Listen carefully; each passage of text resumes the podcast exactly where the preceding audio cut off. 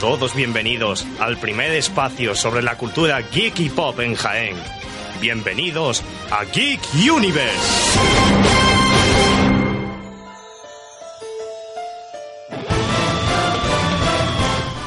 Muy buenas tardes a todos universales y bienvenidos a una nueva semana Geek Universe. Yo soy Jesús, vuestro anfitrión de costumbre, y hoy en la mesa me acompañan Tomás, Hola.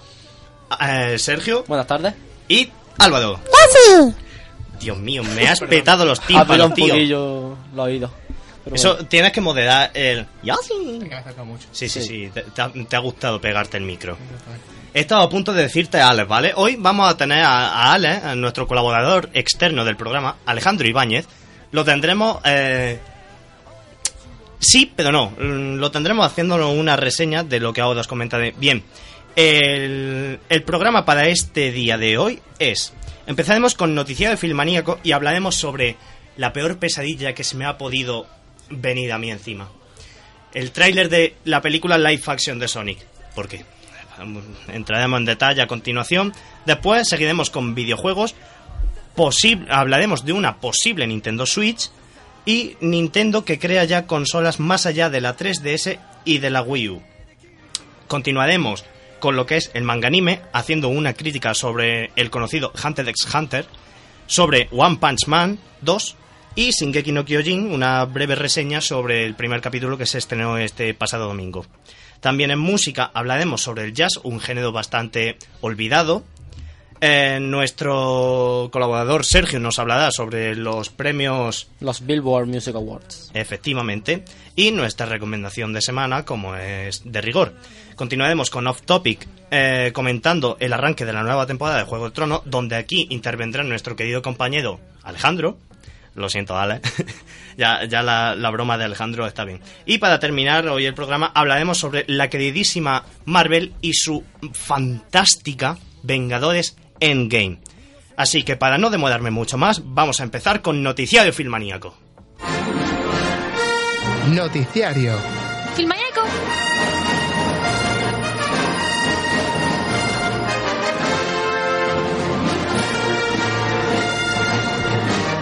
Bien, hoy en Noticiario Filmaníaco vamos a hablar de lo que ya he dicho a lo que veníamos.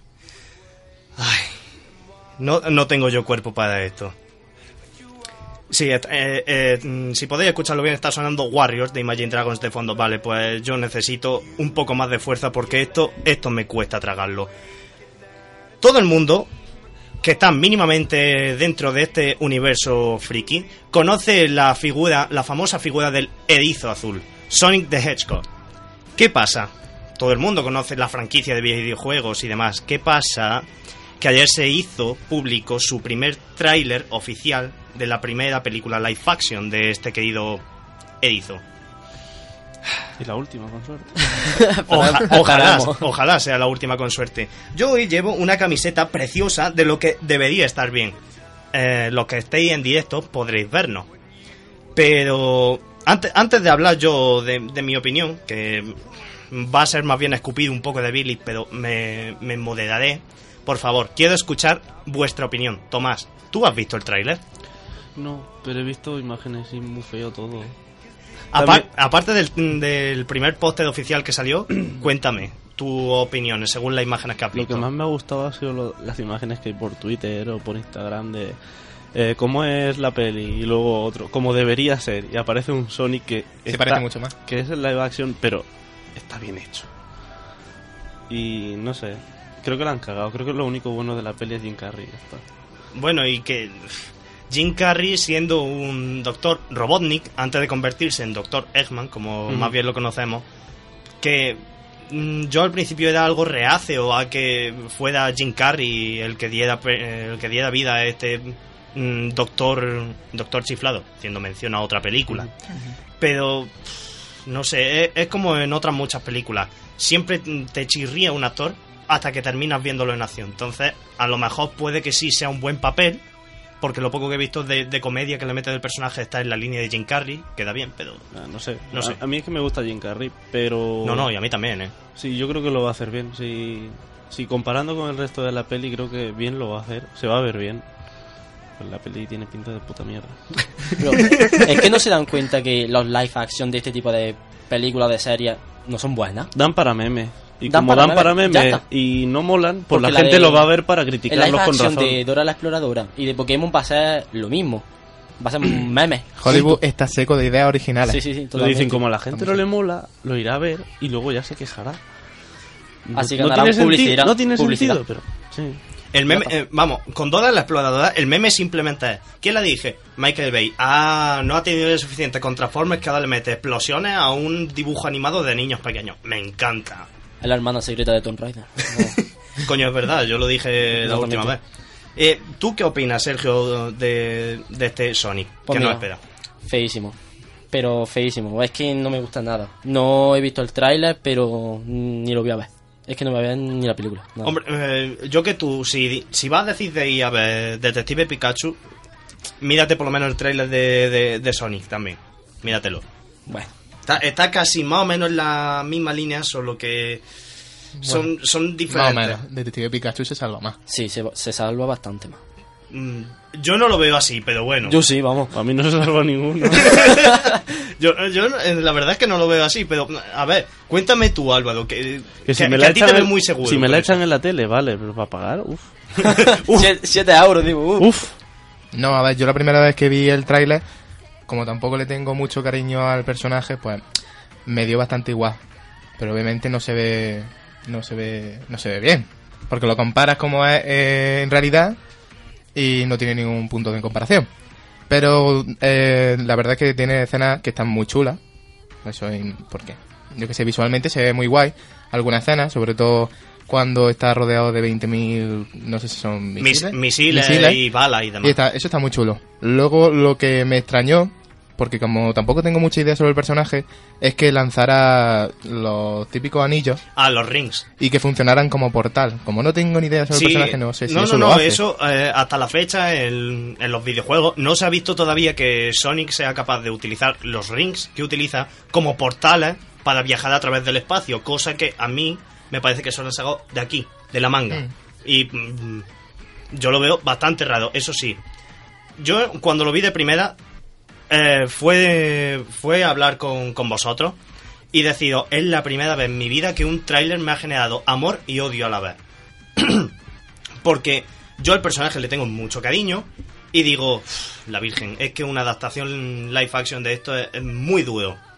¿Qué pasa? La imagen era una porquería. Ya había memes de lo fea que era con el Tails drogadicto y el, y el Knuckles de Do you know the way? Pues eh, yo desde ese primer momento ya no lo tragaba. Fue ver el tráiler y dije, es que se sigue viendo muy raro, pero conforme veía el tráiler decía, la música me ayuda a tragarlo.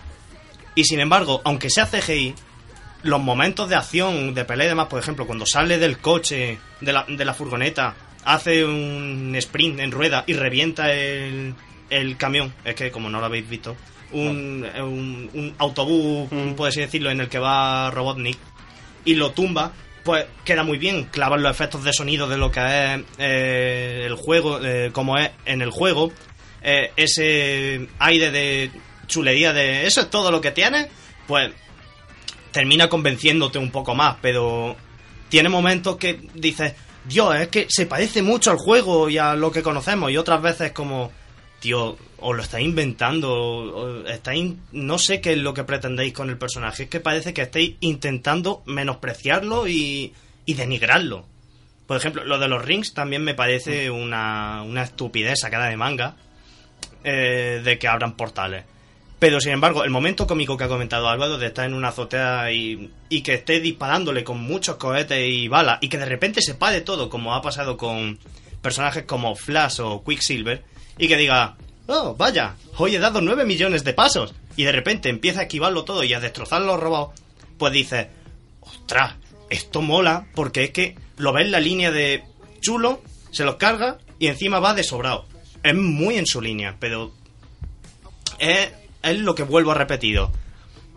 Esto hasta que no veas por primera vez la, la película no podrás decir efectivamente esto una mierda o efectivamente No me equivocaba, no estaba tan mal. Que probablemente termine yendo a ver también Detective Pikachu, que yo soy de los que dicen, me parece una bazofia de adaptación. Eso yo no voy a gastarme el dinero a verlo. Pero Pero, al final, vamos. Me la veré por internet. probablemente termine ya viéndola. Igual que Yo no, yo no pago. Yo sí. Yo me la veo por internet. Paso. Hombre, lo poco que lleva eh, Vengadores en game y ya, por ejemplo, Sergio no ha ido al cine a verla. Sí. Y se la ha visto grabada, visto. subtitulada en chino. Sí, es chino, pero bueno, estaba en español. Que es el audio en español subtitulado en chino, pero dice- lo he visto con él y se veía bastante, decente. Bastante Mañana bien. bien. Aquí trapicheando ya, ¿no? Hombre, como debe ser. Luego la paso. Ahí está, ahí está.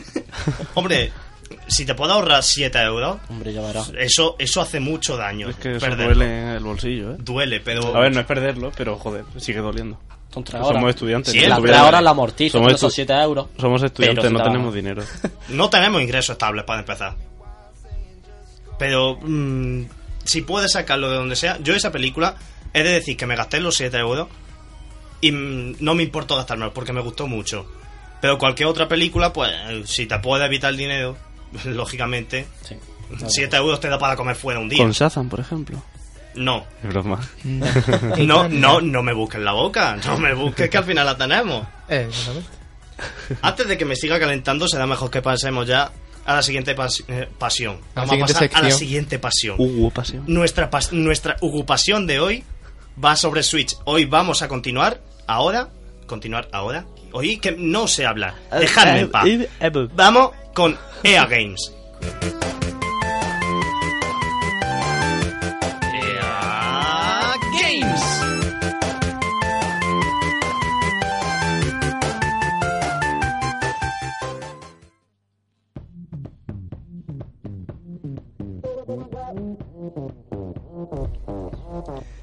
Bueno, y...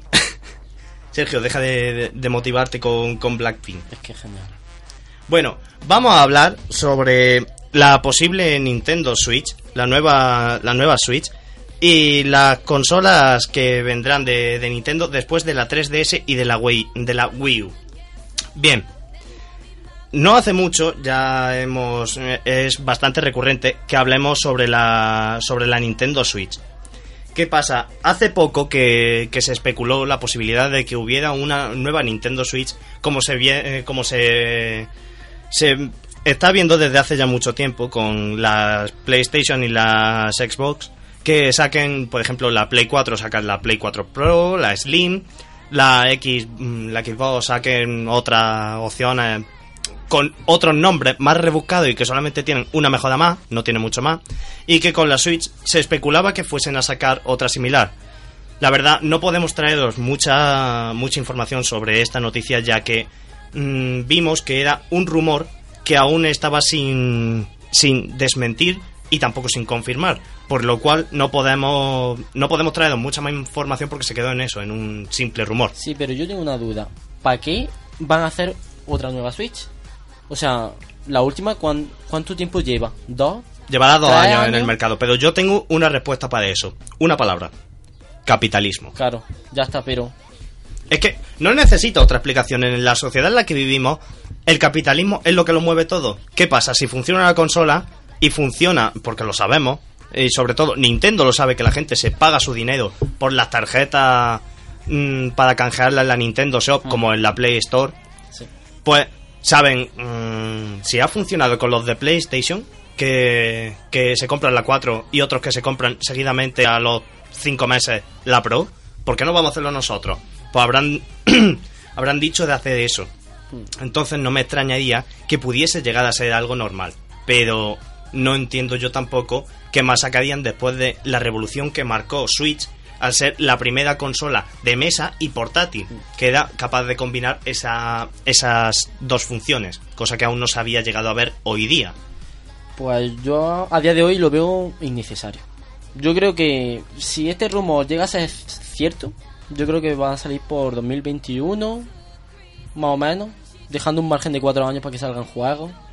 Pero no sé. Es bastante viable porque ahora mismo Switch no tiene un gran catálogo de, juegos importantes que digamos, tiene más bien juegos mm, indie que no conoce tampoco demasiada gente, pero aún así tiene un gran catálogo de juegos indie y luego que sean de de, de franquicias conocidas como por ejemplo es Zelda, Super Mario, eh, el Smash Bros. o Pokémon, ahora mismo no tiene una gran cantidad, por así decirlo. Ahora mismo es cuando se están empezando a lanzar algunas. Si mal no recuerdo, FIFA se iba a lanzar uno para Switch. Creo que Eh, Se de, lanzó un The World Ends With You, un juegazo. eh, de Batman también se iba a sacar un juego para Nintendo Switch. Por lo cual ahora es cuando se están empezando a sacar juegos. Lo suyo sería mm, un movimiento inteligente de, de Nintendo. Sería dejarlo reposar aunque fuese Un, par de años. uno o dos años para que tuvieran ya un catálogo bastante amplio y dijeran vamos a sacar otra y que ya que Play PlayStation va, va a revolucionar el mercado con la retrocompatibilidad de la PlayStation 5 como comentamos en el programa pasado si no lo habéis escuchado y de escucharlo en iBox eh, lo suyo sería que se replantearan que si no que, pusieran la retrocompatibilidad también en una segunda Nintendo Switch en el hipotético caso de que dijeran vamos a crear otra consola que fuera como la Switch pero que no tuviera los mismos mecanismos ni funciones. Pero eso ya es otro tema diferente. Pero vamos a hablar de algo que no se aparta de esto demasiado y es el fin de una generación. Todo el mundo sabemos que todo tiene un fin. Nuestra propia vida, nuestra saga de juego favorita. No me voy a poner muy filosófico, que me pongo aquí muy tontorro. Pero como toda franquicia, saga o parte de ella, llega a su fin. Y me estoy refiriendo a 3DS y a Wii U. Hace ya tiempo que mm, Wii U, eh, la, la parte de Wii, dejó de ser algo importante en, en el mercado. Después del lanzamiento de la Wii, la gente empezó a, a perderle interés porque ya PlayStation estaba empezando a aumentar y a sacar mejores, mejores mercancías. ¿Qué pasa? Nintendo fue apartándose de lo que fue la Wii para sacar nuevas consolas como fue la 3DS y, y luego la Switch.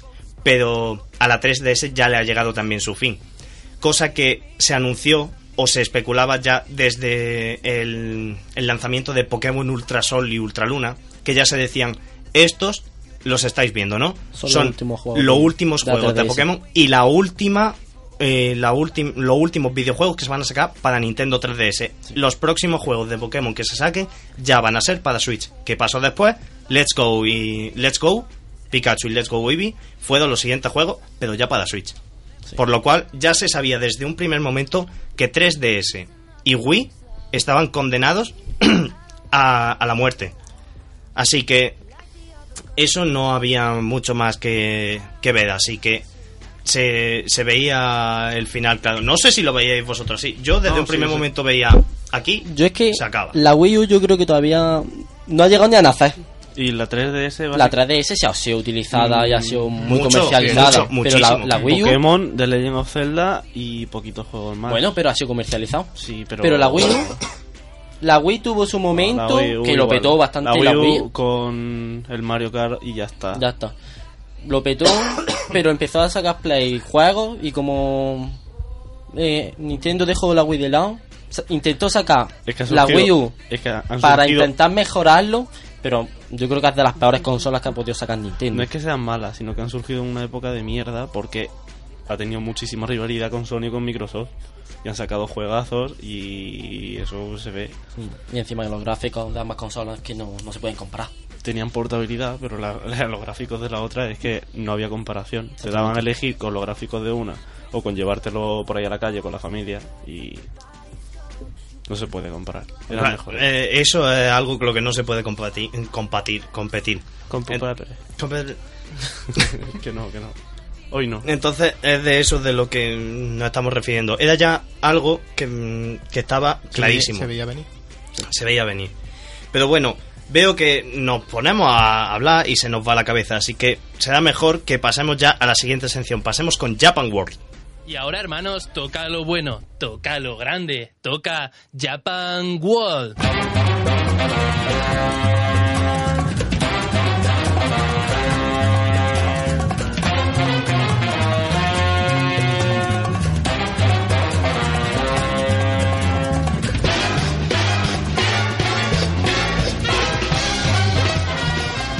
Bueno, y hoy en Japan World Vamos a continuar con, con el planning que habíamos dicho. No- vamos, vamos a intentar respetarlo, hijo.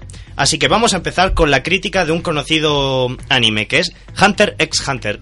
Por eso hoy Tomás va a ser nuestro ilustrador en este querido anime. Por favor, todo tuyo. Hola, buenas.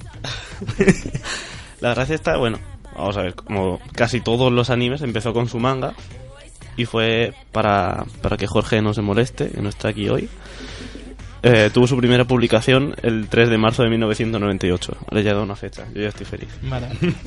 Eh, básicamente este anime se basa en la infancia de un... Vamos, no sé si lo habéis visto. No. No. Vale, pues comienza con la infancia de un chiquillo. de- bueno, si te lo ves, hay dos versiones. Una es la de 2011, que trae básicamente la historia hasta el final. Y luego está la de 1998, que ya cuando lo animaron. Y la antigua empieza con la infancia de el protagonista, Gon, que está en una isla y de repente se encuentra con un cazador. Y ese cazador le dice, oye, que tu padre es muy famoso. Y bueno, al chiquillo pues lo dejaron hace, creo que fueron nueve años, en plan, estuvo nueve años huérfano viviendo con su tía. Y de repente decide hacerse cazador e ir a buscar al padre. Y todo comienza muy inocente, pero no os fiéis, porque esta historia tiene sangre. Eh, luego ya en la versión de 2011 se continuó con la historia porque en la antigua se cortaba. Y mm, al principio como que me parecía eso, muy infantil, pero conforme va avanzando la historia se te ponen los pelos de punta con cada escena de acción, de peleas, de sentimientos. Es uno de los shonen que más me han marcado, más que a Juanma Boku no Hiro. Un saludo Juanma. y Lo siento, es que, es que eso en este grupo son palabras mayores, ¿sabes? Sí, exactamente. Te No. puedes ganar un hater importante. No, y en serio, recomiendo que, que todo el que no lo haya visto, que lo vea. Porque, no sé, es que creo que ha sido de las que ha marcado un principio y un fin en el género shonen. Ya está, nada más. y ya. Se han quedado mirándome muy raro. Es que estamos escuchándote, estamos prestándote atención. Uh, A mí, me, a mí me ha ganado, yo voy a verla. Yo me la, me la voy a apuntar. Pues, si yo tuviera que haber contado todos los que me apunto. También decir que es larguilla, ¿eh? son la de 2011, que es la que está completa, son unos 100 y Sí, bueno. 120, creo. Entonces no la veo. Pues se te hace corto, hay resumen. Ya no me ha ganado. ya no me ha ganado. Bueno, vamos a ver, si hay gente que se ve One Piece, yo creo que ver Hunter x Hunter no cuenta tanto. One Piece todavía no se lo ha visto nadie porque no ha empezado. Perdón, no acaba nadie. Como si no hubiera Va por el empezado. 850 por ahí, no va a empezar. Madre Bueno, mía. pues, o que yo que tenía pensado verme Detective Conan, que van por el mil casi, pues Bueno, como que... Se hace rápido eso. sí, súper súper rápido, Un ¿eh? fin de semana. Vamos. Vamos a pasar a la siguiente reseña que es sobre One Punch Man 2. Yo tenía pensado hablar un poco más de este campo, pero lo siento, no he tenido tiempo para verme muchos más capítulos. Solo me he visto uno y he estado poniéndome al día de los yoyos. Tomás, Bien hecho. por favor, cuéntanos un poco más sobre los episodios que hay hasta ahora de One Punch. Como ya dijimos en los otros programas, yo creo que el anime está siguiendo de forma fiel el manga y tal. Y aunque no lo hayas visto, ¿te puedo hacer un mini spoiler? No puedo, ¿verdad? Venga. Bueno, No. bueno, Garo, el malo de esta temporada, está demostrando bastante potencia, ahí siendo una amenaza de nivel Dragón Plus Plus Plus, que no viene en el anime, el anime se les llama de amenaza a Dios, cuando en realidad no lo son. Eh, y no sé, pinta muy bien este... eh, por lo menos los cuatro capítulos creo que son que lleva. mm, cada vez están yendo con más intensidad y tengo muchas ganas ya de ver peleas serias de Saitama porque en esta temporada, por lo visto, hay peleas serias en las que se tiene que poner tocho. Hostia, suena bien. ¿Qué parece? O sea, es que después de, de venir de la primera temporada en la que a cada capítulo salía un, un villano chorra y que se lo cargaba en dos segundos, me recordaba mucho a Bobo Bo. O sea, cada capítulo sale un nuevo villano chorra, se lo cargan y vamos por el siguiente. Sí, pero en la Bobo primera, en la, Maravilloso. en la primera, a Boros, el último que se cargaba, Sí. Le pegaba un golpe serio. Es verdad. Lo recuerdo. Sí, eh, es verdad. Que sí, pasa de fase unas 5 o 6 veces, pero... Ya, no, sí, tenía, varias- tenía tres transformaciones. Pero bueno, dejémoslo en que Garou más o menos de lo mismo. Está No, pero rotillo. ese. después de haber dicho que aquí ya parece que Saitama se va a poner más, más serio, Se pone serio. me, me gusta como suena. Porque estamos... Aunque sigue teniendo toque Bueno, cómico, como coño, debe ser. Si no, es que no... Que si no, no sería de One, Claro. del autor. Claro, si no, vete, vete a verte otro anime. Porque eso es, Doraemon o algo. Doraemon. Doraemon. Doraemon. Y terminada con esta crítica, vamos a entrar ya en Adina. Vamos a entrar con la que todo el mundo estaba esperando. Shingeki no Kyojin, el primer capítulo de la segunda parte de la tercera temporada se estrenó este pasado domingo. Me ha quedado perfecto, Sí, sí, ¿eh? lo ha dicho muy Sí, bien. Maravilloso. Por favor, compañeros, hablad. Sergio, cuéntanos un poco. Para mí fue epiquísimo. O sea, yo creo que ha sido el segundo mejor estreno de Shingeki después de la segunda temporada por todo lo que pasó de, De tiempo. de tiempo. Ese capítulo fue muy esperado, pero yo creo que este capítulo ha sido muy esperado por la forma en la que terminó la primera parte. O sea, no sé, a mí el capítulo me gustó muchísimo. Porque significa y- que ya van a recuperar sin Exactamente. coño. Sí, ya, ya era hora. y por fin van al sótano. Al para sótano. Al bendito sótano. sótano. Desde el primer episodio ya enseñándote, oh, la llave La del llave. sótano. Me la guardaré en el pechito. En casi en el, los op- openings. en el opening de la segunda temporada, Eden se cuelga la llave, se la guarda. ¿Qué pasa? ¿Dónde está el sótano? ¿Dónde está el sótano? Let's go to Gulag. Dios. La Virgen. Bueno, Álvaro, cuéntanos un poco también tus impresiones sobre este capítulo. Pues a mí me gustó, a mí me gustó bastante, me gustó mucho. Eh, ¿Se puede decir spoiler o algo? Ya, ya salió. Hombre, Ah. ya, ya salió. Bueno, pues me gustó Alerta mucho- spoiler. Me gustó, Alerta, alerta spoilers, muchachos, Por ¿eh? si acaso. Me gustó mucho que te lo dejaran en el enfrentamiento eh, Eren y Rainar. Y no sé, me, me gustó bastante luego también eh, mm, Levi.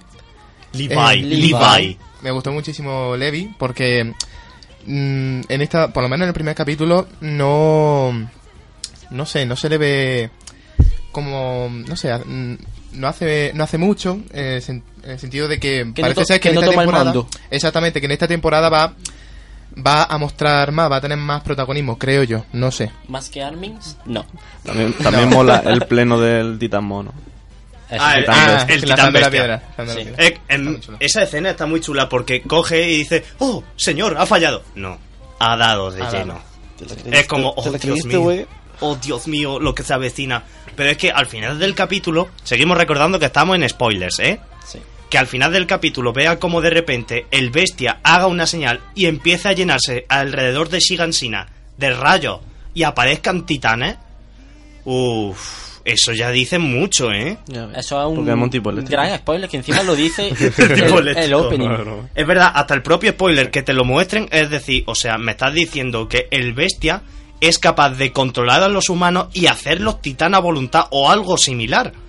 Eso, te para analizarlo un momento y es que dices, Dios mío, ¿qué está pasando? Esto es de loco.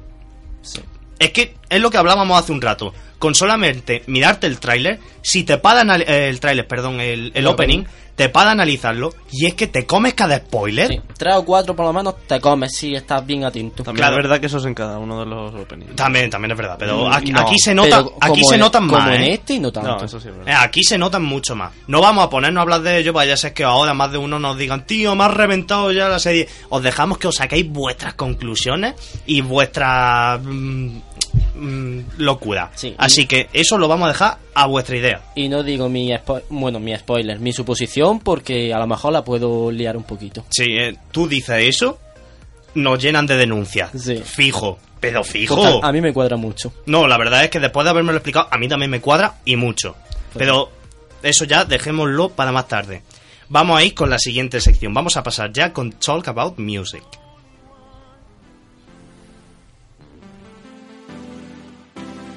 Talk About Music.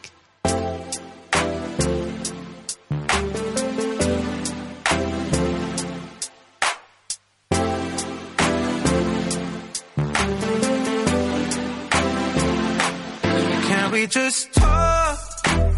Can we just talk? Talk about where we Muy bien, pues hoy en Talk About Music, como os hemos comentado, vamos a empezar hablando de los Billboard Awards. Sergio, por favor. Billboard Music Awards eh, se estre- bueno, se estrenó. Son una, una gala de premios muy importante de América. El que mm, cantantes, grupos y dúos de todo el mundo, mm, si son lo suficiente buenos, según la organización, pues son nominados a unos premios. El que, como ya he dicho, son en Las Vegas y anoche el, el- la- los papel el papel principal lo, lo tuvo Drake, BTS y Cardi B. Eh, Drake, mm, podríamos decir que fue el que se llevó anoche todos los galardones, porque se llevó bastantes premios de los, de los que estuvo nominado. Cardi B también se llevó unos grandes premios, como por ejemplo el, el mejor rap o mejor canción de rap. Y BTS se llevó los dos premios Billboard que- a los que estuvo nominado, que es el único grupo coreano que ha conseguido mm, tres Billboard seguidos, tres nominaciones de Billboard seguidos y cuatro de cuatro. Bueno, he de decir que no me sorprende que, hablando de música, me terminen metiendo a BTS. Claro, no me sorprende. ¿eh? Siendo además tú, no, no me extraña, porque quien conoce a Sergio sabe que es el señor del BTS. Es- soy Lord BTS. Lord BTS. Lo tengo guardado que me lo dijo. Jorge. Jürgen, Pero- te lo dijo Jürgen, sí. Bueno. Y hubo una cosa que me hizo bastante gracia, que es cuando mm, la, en la alfombra roja eran las 12 y 10 o así, o 12 y cuarto, y llegó BTS y Maluma más o menos al mismo tiempo. Y fue pasó por prime- primero, antes de BTS, Maluma, por la alfombra roja, y se le ve a la gente dando aplausos, gritando como súper loca de afición, no sé qué. Y a él saludando, diciendo gracias, no sé qué, no sé cuánto.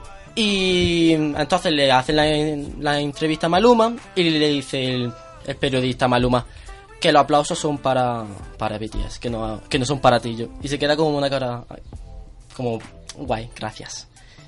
Y yo qué sé, a mí eso me hizo bastante gracia cuando, cuando lo leí y cuando he visto el vídeo, que la cara que se le queda es un poema. ¿Qué corte tuvo que ser eso, Sí, tío? sí, sí, o sea- Tío, que te digan, oh, sí, muchas gracias. No, no, no, que los aplausos no son para ti, que son para los coreanos que van para allá. Sí. Sinceramente, unos han currado las canciones, el otro no. Pues la verdad Hombre, sí. eh, todo, todo hay que decirlo, ahí llevas razón. Y lo último que voy a comentar. Otra cosa ya es que le gusta a la gente. Hombre, yo eso ya lo respeto. eso ya cada Aunque me uno. parezca una puta mierda. Pero lo respeto. A mí también, pero bueno.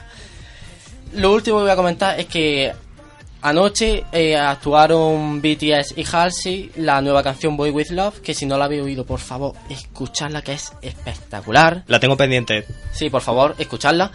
Y mm, yo creo que no he oído tanto aplauso y tanto ruido en mi vida después de la actuación. O sea, genial, espectacular, de verdad, verlo. Porque no perdéis nada.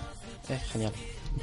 Bueno, pues tomado en cuenta la opinión totalmente imparcial sobre BTS de, de Sergio Ah, y sobre estos premios de música tan importantes, sí.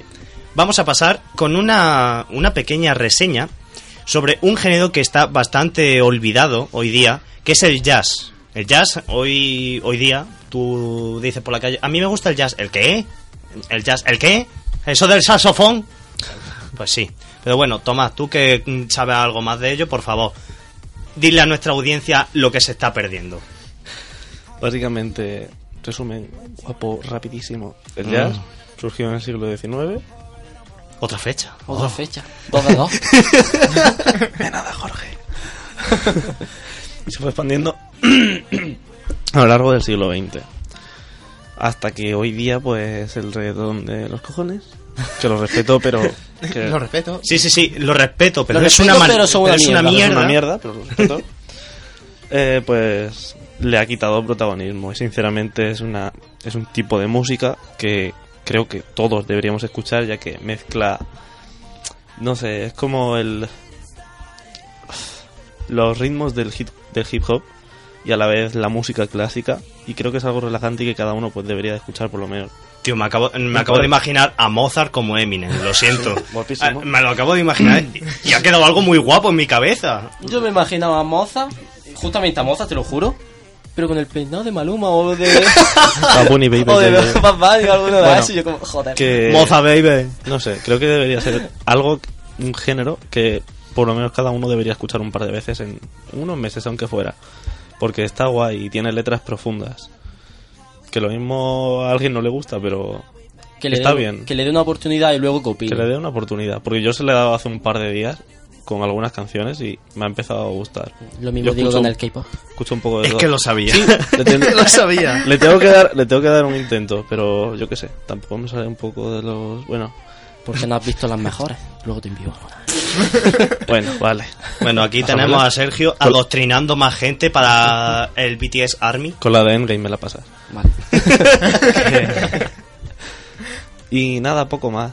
Creo que también hay que decir que aunque ha estado así en segundo plano, sí que ha tenido su familia por el hecho de que se ha ido mezclando con géneros como el electro y tal, hay electro jazz y cosas así. Y ya está, nada más, que está muy guay. Que lo escuche la gente. ¿Vosotros qué pensáis del jazz? ¿No habéis escuchado nada nunca? Nunca. No, creo que no. Yo sinceramente no, vamos, eh, más que jazz, yo podría decirte que lo que sí he escuchado alguna vez que otra han sido pues típicas canciones de, de saxofón, así más, más conocidas. Como, no sé si alguien ha, ha llegado a escuchar alguna vez, eh, creo que se llamaba la canción Baked Street, que es muy conocida por el, por el solo de saxofón que tiene. Y eh, es muy genial. No, no quiero ponerme a tararearlo porque a lo mejor os vais a reír de mí, lógicamente, pero es como...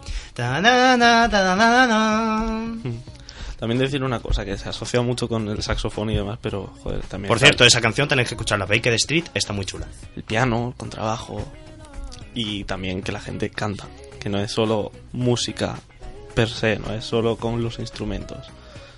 Como el reggaetón, que no canta tampoco, pero bueno. El reggaetón es... Bueno, no, autotune, el el reggaetón es autotune. autotune. puro autotune. Pero Autotune eso del ya autotune. vamos a pasar con eso ya es de otra cosa. Pero vamos a hablar de algo que no es autotune y vamos a hablar más que hablar, os vamos a poner la recomendación de esta semana. Hoy hemos pensado, vamos a ver, estamos en primavera, hace un calor de la leche. Vamos a poner algo así, algo más fresquito, porque ya que se acerca el verano, qué mejor que algo así movidito y para darle energía a la gente que se está queriendo suicidar porque ya vienen los exámenes, yo me incluyo. Y, y vamos a poneros el remix de una famosa canción de Álvaro Soler que es La cintura con Flowrider y Martina Stoessel.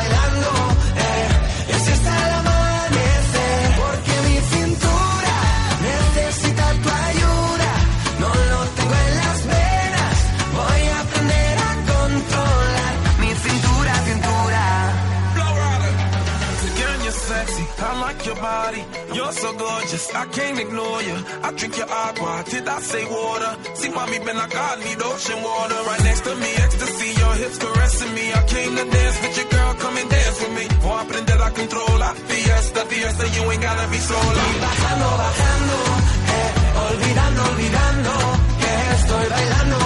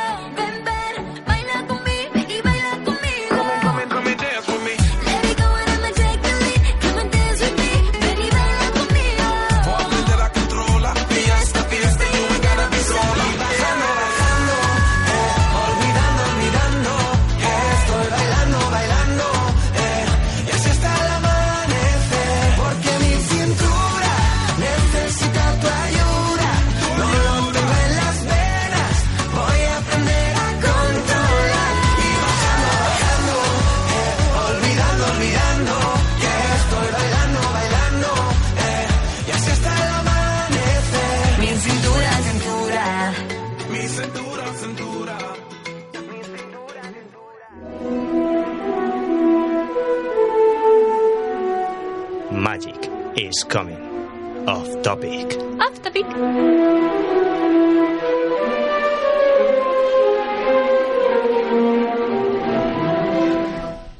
Sate, sate, sate. No viene al cuento, pero bueno. Bien, hoy en Off Topic, os, como os habíamos comentado, no traemos mucho, pero a la vez traemos bastante. Soy así de chulo. Me lío a mí mismo. El bipolar. Sí. Hoy, como os he comentado, vamos a tener eh, la ayuda de nuestro colaborador, exte- colaborador externo, Alex Ibáñez, el cual no puede estar con nosotros, pero por eso es externo. Trabaja con nosotros fuera del estudio. Así que os voy a dejar con su reseña sobre el primer capítulo de Juego de Tronos. Hola. Bueno, yo soy Ale y os voy a contar mi sección, que es Juego de Tronos. Bueno, no sé si es mi sección, supongo que será de todos, pero me da igual, ahora es mía, os jodéis. Bueno, en el primer capítulo, bueno, mm, esta, esta temporada dura. mm, temporada 8, la última, dura 6 capítulos, pero claro, si esos 6 capítulos, 4 lo pones de una hora y 20, que es casi una película entera de. mm, ¿De qué? De. Bueno, Harry Potter, no, Harry Potter dura 2 horas. Bueno, que sí, que es súper largo y que compensa los 10 episodios. Y bueno, en el primer capítulo nos encontramos a los Unsullied o los Inmaculados, porque claro, hay que traducirlo, como no. Eh, porque claro, no podemos dejar a Jon Snow y no Jon Nieve, hay que traducir el apellido también, porque claro, tiene mucha lógica. Mm, Bueno, y llegan a Invernalia, Invernalia, claro, Winterfell, tiene mucha relación a traducción. Bueno, llegan a Invernalia con Daenerys y Jon, porque ya Jon ha hincado la rodilla y sea su reina ahora Daenerys. Y Daenerys llega al norte y no es muy bien recibida, porque claro, los, norteños cuando llega alguien que es desconocido, pues como que no les gusta mucho porque son muy desconfiados. Luego ven a los dragones llegar y como que se cagan las patas abajo y se van a tomar por culo a sus casas. Luego mm, Daenerys aparece en mm, la- el palacio, en el castillo de Winterfell. Y ya se conoce a Sansa y eso, y claro, Sansa está un poquito cabreada porque ha traído un ejército de la hostia y a dos dragones adultos para que le dé de comer en medio del invierno. A ver, es normal que se cabree porque, yo qué sé, no, eh, en pleno invierno, cuando eh, hay que mm, tener reservas de comida y tal, pues normal que se cabree. Luego Tyrion intenta poner paz entre ellas, pero mm, claro, un Lannister en Invernalia mm, no hace mucha gracia, no hace nada de gracia. Luego Tyrion y Sansa hablan ellos solos y se nos damos cuenta de que, mm, aparte, mm, aunque son divorciados, llevan bien el divorcio, que eso es bastante extraño en ahora mismo. No, no muy extraño, pero se suele dar caso. Eh, que es muy extraño que se lleven bastante bien y que se elogien entre ellos, que digan, no se vieron desde la boda de Joffrey eh, hace cuatro temporadas, la mitad de la serie, ya bastante tiempo. Y eso, ya después nos encontramos a eh, Cersei que se lía con el tío de Theon Greyjoy. Eh, porque sí, ¿sabes? porque se quiere follar una reina y claro, pues como la única reina legítima, bueno, legítima que hay en mm, Westeros, en Poniente, eh, Cersei, pues con Cersei, ya está, ¿por qué no? Después encontramos un momento bastante bonito que es que Daenerys o Dani y Jon cogen los dragones y se van a mm, una cascada de la hostia y empiezan a besarse, mientras el dragón mira de una forma bastante preocupante porque parece que le está gustando lo que está viendo. No sé, es como hentai, pero los dragones ven hentai, parece que sí, porque le gusta ver a Jon y Da- Daenerys liándose. No sé, eso ya depende de vosotros. Luego Arya y el perro se vuelven a encontrar, que es un momento bastante no emotivo, pero no sé. Describirlo como queráis. eh, Se quieren, mm, Arya quiere matarlo, el perro quiere matarlo a ella, quiere matarla a ella. Luego se hacen amigos, luego se vuelven a hacer enemigos. Es una relación amor-odio bastante extraña. Y ya terminando el capítulo nos encontramos a mm, Samuel Tarly eh, diciéndole a Jon que es el legítimo heredero de los Targaryen y del trono de hierro, cosa que a Daenerys no le va a hacer mucha gracia. Pero bueno, eso es el, el siguiente capítulo. Y después también nos encontramos a Jamie Lannister entrando en Invernalia y Bran lo ve. Momento incómodo porque, claro, Jamie empujó de la ventana a Bran en el primer episodio de la primera temporada.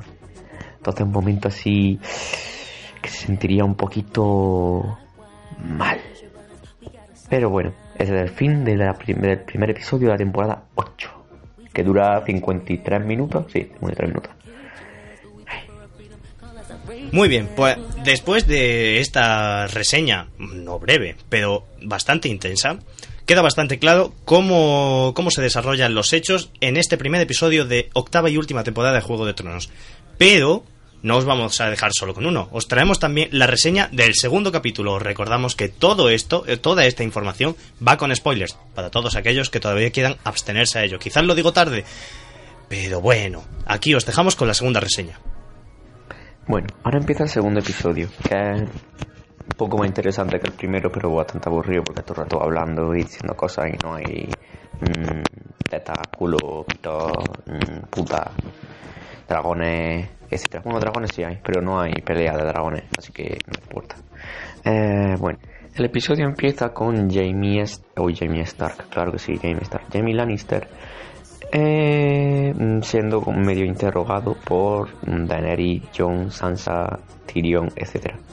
Mm, Y Brienne de fondo, claro, porque Brienne y Jamie tienen una relación amor extraña. No amor-odio, amor extraña, porque son muy extraños, así se quieren, pero no lo dicen y se están todo el rato mandándose puya, es muy raro. Pero bueno, mm, Tyrion al final da la cara por, por Jamie. Y Brienne también. Bueno, Brienne da la cara por Jamie. Y Sansa le hace, le, hace caso. Y al final deja que se quede. Después salen Jamie y Tyrion hablando, acordándose de su padre, y diciéndole que qué pensaría si estuvieran en Winterfell los dos, traicionando a su hermana y mm, que ahora es reina de los siete reinos. Mm, sería un poco extraño, pero se ríen porque es gracioso. Y murió cagando. Luego Brienne y Jamie se encuentran los dos en el campo de batalla, el campo de batalla en el campo de Winterfell, que aún no es campo de batalla, es el siguiente episodio. Y empiezan a mandarse puya diciéndole, bueno, al final como que se alegran de que estén vivos y tal, pero siguen dándose puya. Y es como, por favor, podéis liaros ya o decir que os queréis o algo. Ya es hora. Jamie y Bran mm, se reconcilian porque Jamie está un poco mm, triste por lo que hizo. Y Bran durante la el interrogatorio mandó una indirecta que dijo exactamente la frase de que él dijo justo cuando le lanzaran la- le lanzó por la ventana que era mm, las cosas que hacemos por amor. La dijo tal cual. Luego la relación entre Sansa y Daenerys se enfría aún más parecía que estaba mejorando pero Sansa sacó el tema de que cuando mm, se acabe la guerra mm, el norte va a ser libre como le prometieron o va a ser una parte de los siete reinos con ella de reina, cosa que él no quiere el norte, el norte quiere ser libre. Ahí se tocó un punto muerto y justamente entró mm, el sabio de los Arryn y no se pudo contestar. Así que se quedó en un punto muerto la conversación. Luego uno de los salvajes dice que donde está la mujer alta, porque mm, ese quiere follársela pero a toda costa. Y es bastante gracioso ver cómo la alta pasa de él porque mm, da puto asco.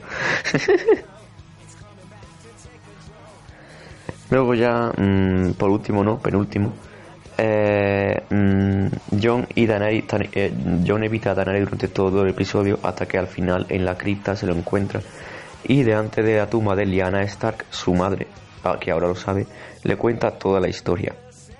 Y Daenerys se preocupa y le toma por mentiroso, aunque después se lo cree porque mm, no porque claro mm, lleva diciendo toda su vida que es la única superviviente de los Targaryen y le dicen ahora que hay otro pues jode un poquito porque ahora no puede ser reina. Y bueno puede ser reina pero reina consorte o tienen que llegar a un tipo de pacto para que la abdique. Cosas de la burocracia y ya por último, sin ton ni son, Arya dice que quiere perder su virginidad antes de morir en el episodio siguiente, porque es la batalla. Y coge a Gendry, que el hijo bastardo de, de Robert Baratheon. Y ¿por qué no? Se lían, follan y ya está. Ya tomas por culo Arya. Ya Ana virgen. Y ya está. Que por cierto, Arya se ha puesto más fea en estas ocho temporadas, pero súper fea. Y Bran también. Se han puesto súper mal, todo feo. Pero bueno, aparte de eso, ni tan mal el episodio. Poco aburrido, pero el siguiente lo compensa. En fin, este es el fin del segundo capítulo.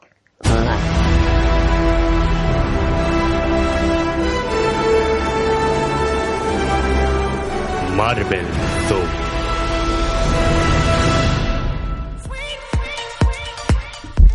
Muy bien, y para terminar el programa de hoy, vamos a hablar por lo que hemos venido todos. Por lo de siempre, para escucharnos a nosotros, porque si no, mal vais.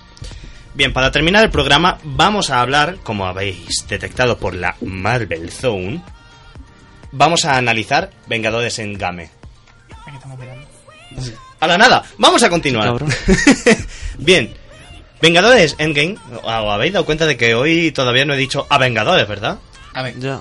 ¿A Vengadores? A Vengadores. Es que, es que- Es que lo mezcló. es que la semana pasada tuve un lapsus, últimamente me, me dan microinfartos cerebrales y, y confundo mm, almendra, digo fresa, frase.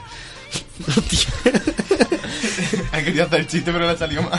Sí. No, lo, lo peor es que lo de fresa ya lo he dicho sin querer. Pero bueno, vamos, vamos a hablar sobre Vengadores Endgame. Lógicamente, va, nuestra reseña va a ser con spoilers. Vamos a... Con spoilers. Por favor, tío, me has petado los oídos. Prefiero el Josie, creo. Bueno, no, No, sé yo qué decirte. verdad no. Vamos a hablar sobre Vengadores Endgame, pero repetimos, va a ser zona de spoilers. Alto spoiler. Alto spoiler, porque vamos a hablar de que el capitán muere. No, en realidad no. Ojo, no. Muere, Bueno, en verdad sí, luego muere, muere, pero conforme pase un tiempo, porque está viejo ya. Muere Batman. muere Marta. Está muerta. Bueno, da igual. Sigamos. Joder. Toma, en fin. Bueno, Bien, la película empieza ya con... eh, Te, te meten directamente en situación de, de, de Iron Man, perdido en, en mitad del espacio, en una nave, ahí, con, con Nebula, y que se va a morir. ¿Qué dices tú? ¿Qué barbucea? Nada, nada, nada, nada, nada. Si tienes que decir algo, lo dices. Que comienza de otra manera. Que sí, pero yo estoy comentando la parte de Iron Man. De Iron Man. Ah, vale, Iron De- Man, venga. Estoy comentando la parte de Iron Man. De Iron Man, venga. bueno. ¿Qué le pasa a Roma? Bueno, pues a Román, Román se pierde en el espacio. Juega a- al touchdown con un triangulito con, unos ro- con una robot, que es Nebula. Sí. ¿Qué pasa? Que dice, oh Dios mío, voy a morirme, me voy a quedar ya sin oxígeno. Si ves esto, Pepper, te quiero. Pero. De repente, una luz te ilumina. y no, no es el anuncio de la 11, sino que es Capitana Marvel que llega de repente y ¡pah! y se la lleva a la Tierra. Sí, vaya face. Te salvé. Sí, o sea, se cargaron la epicidad de esa escena que era en el tráiler algo de en plan, oh Dios, ¿qué le pasa al final? En dos segundos, ay, mira, Hmm. si se la ha llevado a la Tierra. Yo esperaba que fuese más larga. sí, Sí. Yo, yo me la esperaba algo más, ¿eh? Eso fue un poco decepcionante, pero bueno. En la Tierra vuelven otra vez a... a- no- nos van comentando cómo va- han transcurrido cinco años desde que Thanos chasqueó los dedos y mm, mató a la mitad del universo, como mm, era su plan y al final cumplió. Vemos a, a los Vengadores totalmente dispersos. El Capi se afeita, eso es muy importante, hay que destacarlo. Thor coge Bueno, el Capi lo que hace es mm, ayudar a, la- a las demás personas. Eh, Eso es verdad, el Capi está intentando mm, ayudar al resto, A los Avengadores. a los A los Avengadores. Vengadores. Puto. Pero Luego Hulk Pero- cae en, en la ridiculez. Sí. Hulk cae en la ridiculez porque dice, he aprendido a, a querer a Hulk y lo he controlado y se, fun- se fusionan entre, por, por así decirlo, la mentalidad de Banner y el cuerpo de Hulk. Y es como muy... Que se supone que eso tiene que estar nivelado, una parte de Hulk y una parte de Bruce Banner, pero ahí es que lo ha controlado totalmente. Sí, Sí. me parece Eh, El un domador personaje menos. de Hulk. Ha muerto Hulk. Sí, eh, algo... Bueno, iba a decir algo estúpido, pero es que para estúpido es el cambio de look que le dan a Thor. Thor, después de cinco años, ha perdido la... Bueno, a ver, todo esto es después de que fueran a buscar a Thanos y coge Thor y por venganza le corta la cabeza. Sí. No, pero eso tam- a mí me moló mucho. Eh, a los cinco minutos de la película que veas... eh, bueno, yo ya he cumplido mi función. ¡Pa! Toma, hachazo en la cabeza y muerto. A mí me moló mucho. Pues sí, la verdad que sí. Se quedó con las ganas, y entonces lo que ha hecho ha sido cumplir su objetivo. No, y ahora pero- con la culpa. No, pero es que sabes qué? que esa escena está muy chula. Pero es que luego Thor Ah, bueno, pero lo que viene después es... es, es luego muy estúpido decir, vale, que sí, sabías que después de, de hacer lo que quería, que era vengarse, llega y engorda. Engorda, se deja la barba y lo, lo más estúpido que vi... Uy, No te caigas. Me he hecho un Lola. Sí, te hace un Lola. L- lo peor fue que salga con Core, interpretado por Taika Waititi, y los dos estén jugando no a, a un juego normal en la Play, no. Al Fortnite. Están jugando al Fornite. Al Fortnite. Al Fornite. Ay. Con niños ratas, no lo entiendo. No, no, mi, mm, mi coeficiente no es capaz de llegar a entender estos niveles de complejidad. Bueno, ni esos niveles ni ninguno. Te traga el otro micro que sobra, eh, te lo traga. Es de Ale. Déjame. Bueno, después de haber después de esto, por una rata, y es tal cual, por una rata, eh, Ant-Man vuelve de, del Reino- del mundo cuántico. Del mundo cuántico. Así, Ah, bueno, De jajas. un Deus. ¿Cómo es? Deus Ex Machina. Ahora no me sale. Deus Ex Deus Ex Machina. Eso. Que ya está, que tenían que hacerlo de alguna manera. Y bueno, había muchas, a lo mejor había much- muchas maneras de hacerlo, pero a ver, han utilizado a la rata.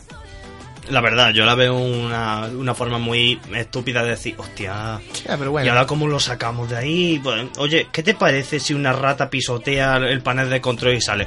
Lo veo, lo veo y que alguien le dé un ascenso a ese hombre.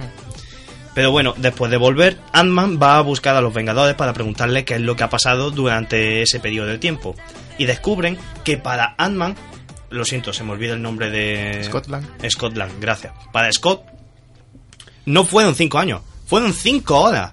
Por lo cual, para él fue algo bastante extraño. Pero ahí los Vengadores descubrieron una posibilidad de poder revertir los efectos de Thanos. Así que con la ayuda de Tony Stark, el cual de primeras es algo reacio a, a la idea de volver al pasado porque la cree imposible, vuelven al, a- al pasado para recuperar las gemas del infinito para así deshacer lo que hizo Thanos Antes Pero- de que consiguiera. antes de que él las consiguiera, efectivamente. ¿Qué pasa? Habrá un, un giro dramático de los acontecimientos en el que el cual me parece inteligente y un poco absurdo a la vez el que las dos nébulas, porque la del pasado, que sigue siendo fiel a Thanos, y la del presente, que es la fiel a los Vengadores, están como interconectadas y puedes ver los recuerdos entre sí ambas. Lo cual me parece inteligente, pero a la vez un poco A mí me resultó un poco extraño. Siendo de líneas temporales distintas. A mí al principio me chocó, pero no Que pueda pasar eso. Claro, pero después de eso, Thanos descubre cuál es el plan y dónde están todas las gemas. Y una vez que ya van a por ellas, Thanos va detrás de, de ellos a, a robársela. Mm, Lo cual genera una gran cantidad de circunstancias extrañas, como por ejemplo es el caso de Capitán América y el culo de América. Qué genial, por favor. Haz esto igual. Y, y cuando ya por fin las han recuperado todas, consiguen, consiguen volver a- al, al presente para, para así probar suerte y intentar devolverlo todo a la normalidad. Claro, eh, en este caso decidió hacerlo Hulk porque se creía el más capacitado y el que menos tenía que perder. Por lo cual, si alguien tenía que sufrir la muerte o algún tipo de problema por el control del guantelete, querría, eh, se ofreció Hulk. Su intención era revivir a, a la viuda negra que dio su vida por conseguir la gema del alma. Sí, la, la regla que te da la película es que eh, todo lo que no ha sido eliminado por el guantelete no puede volver. O sea, por ejemplo, por esa misma razón entonces no vuelve la Gamora de Infinity War y no vuelve Viuda Negra. Claro, pero en realidad si vuelve, si tiene en cuenta de que una vez que han llegado a la Tierra presente para robarle el guantelete con la gema, ya viene Thanos con todo el ejército y viene con la nébula del presente secuestrada por la nébula del pasado y la Gamora del pasado. Por lo cual la Gamora del pasado se viene al presente y se queda con la gente del presente que ya no está con el pasado. No sé si me he explicado. Esa última palabra, No. no. Lo demás, ¿No es así? Perfecto, ¿verdad? genial. Me No. encanta. Que la Gamora del pasado se viene al presente y punto. No, vuelvo a repetir que se han enterado. He dicho y punto. Pues eso. Prosigamos. Después de eso ocurren una serie de acontecimientos muy épicos que ahora Sergio va a contaros un poco más en detalle. Pues sí.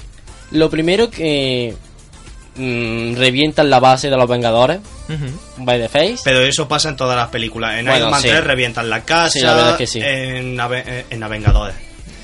No, por Ya- favor. Ya tenía que pasarme. En Pero- Vengadores 1 revientan también la torre. De esa parte, lo que más quiero destacar es que por fin podemos ver al Capitán América cogiendo el martillo de Thor. Qué Qué maravilloso. genial, por favor. Todos sabíamos que tarde o temprano, después de la era de Ultron que lo movió, Después de la escena. sa- lo podía coger. Era cuestión de tiempo ya que lo viéramos sujetando en Mjolnir. Sí. Y otra cosa que me, me chocó un poquillo es que a lo mejor es un poquito irrelevante, pero el escudo se rompe. Sí, claro, eh, estamos acostumbrados a pensar, claro, el escudo del Capi es de vibranium, Vibranium. eso es indestructible. El- Y llega Thanos y con un, con un par de hachazos que le mete, con su arma característica de esta película, empieza a rasgarlo y empieza a destruirlo por la mitad. Co- eh, cosa que hace referencia a la, al cómic en el que se... Sí, a muchas veces a- le han destrozado el, el escudo al Capitán América. Claro, me refiero a la más representativa como es eh, o la muerte del Capitán América o ¿cuál era? En la muerte del Capitán América cuando sale la mítica escena del escudo partido por la mitad o fue en Civil War.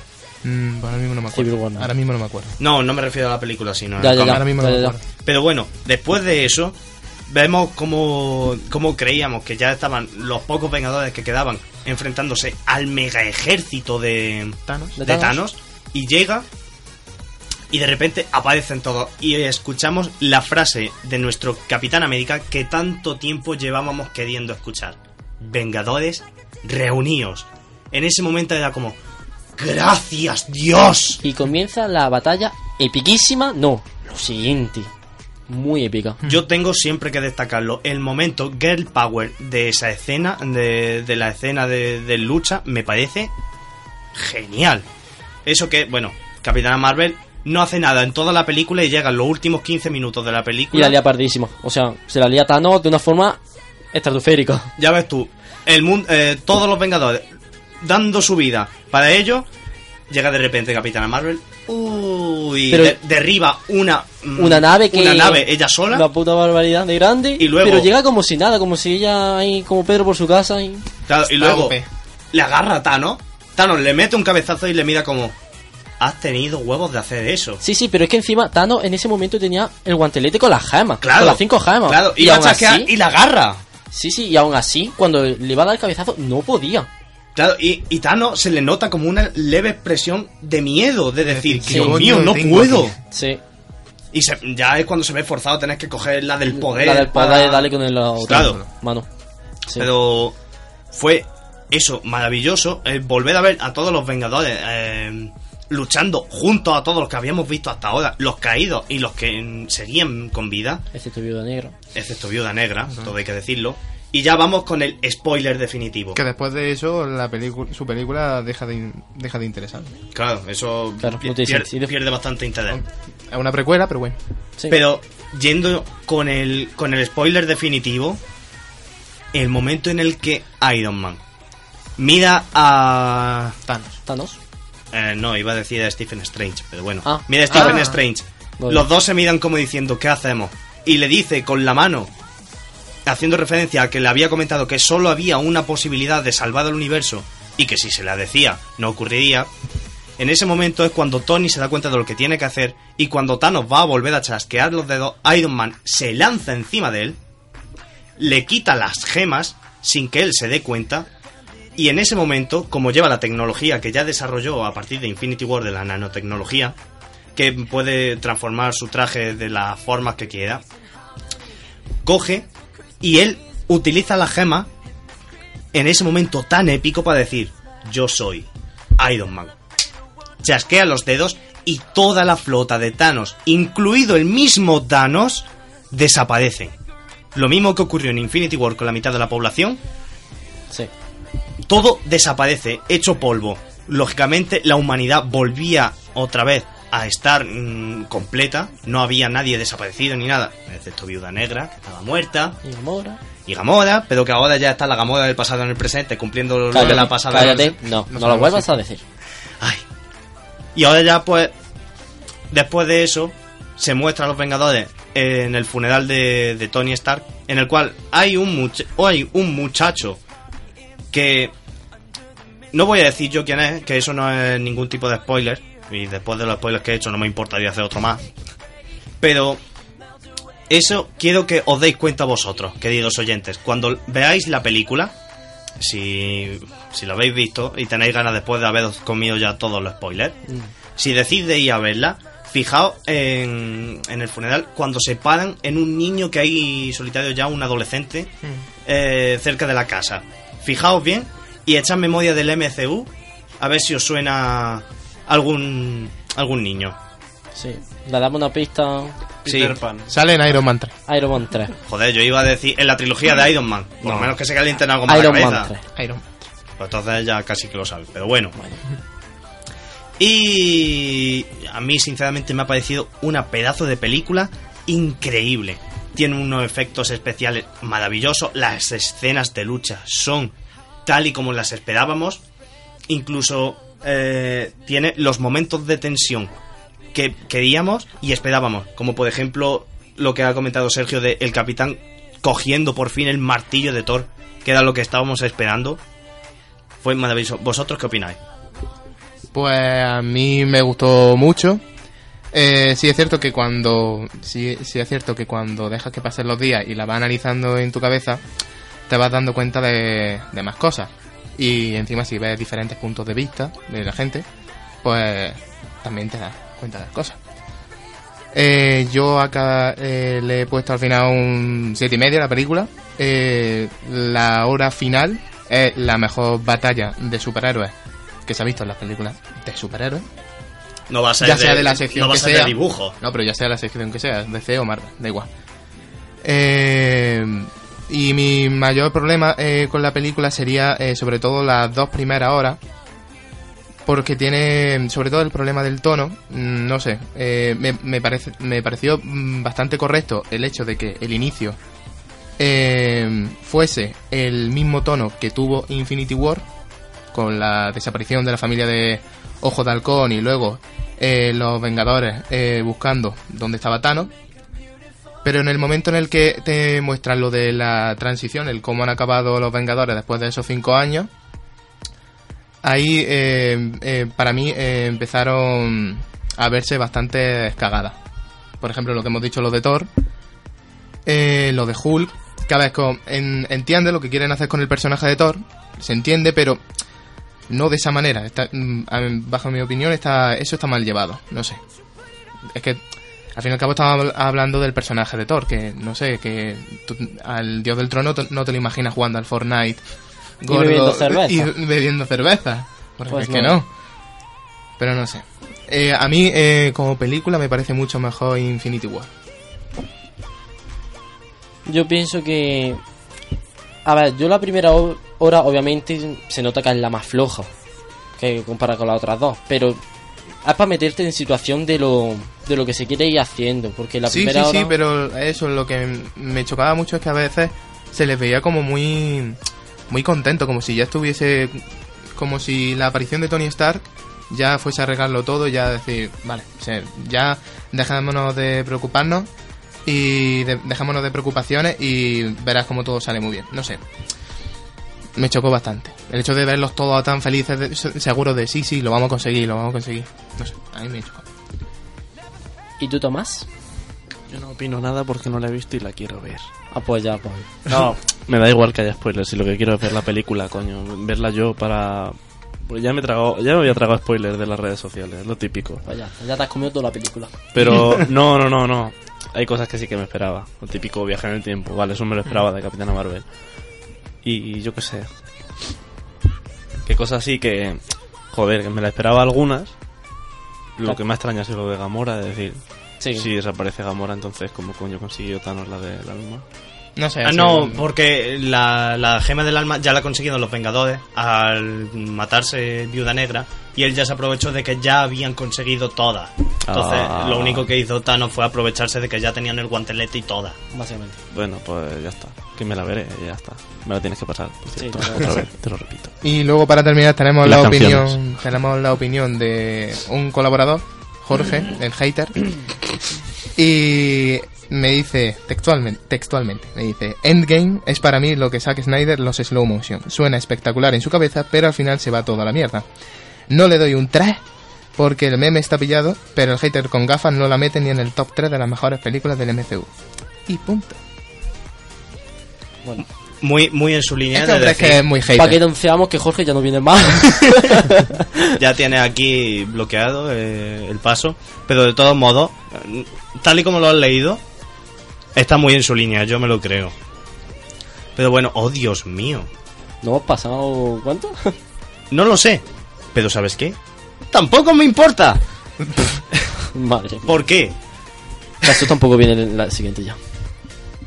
Presento yo. Sí, Digo,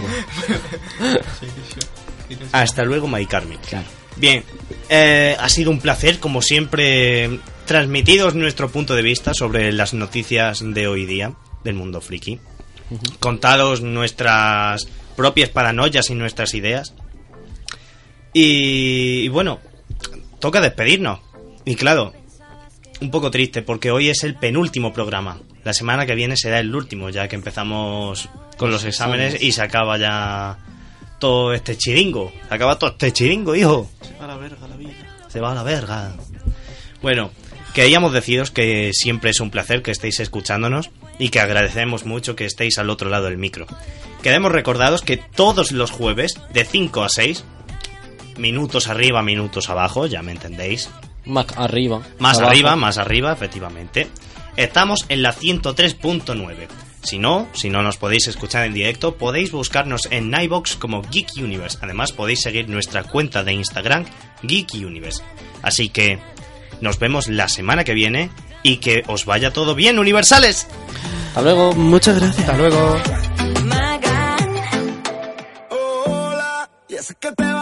answer.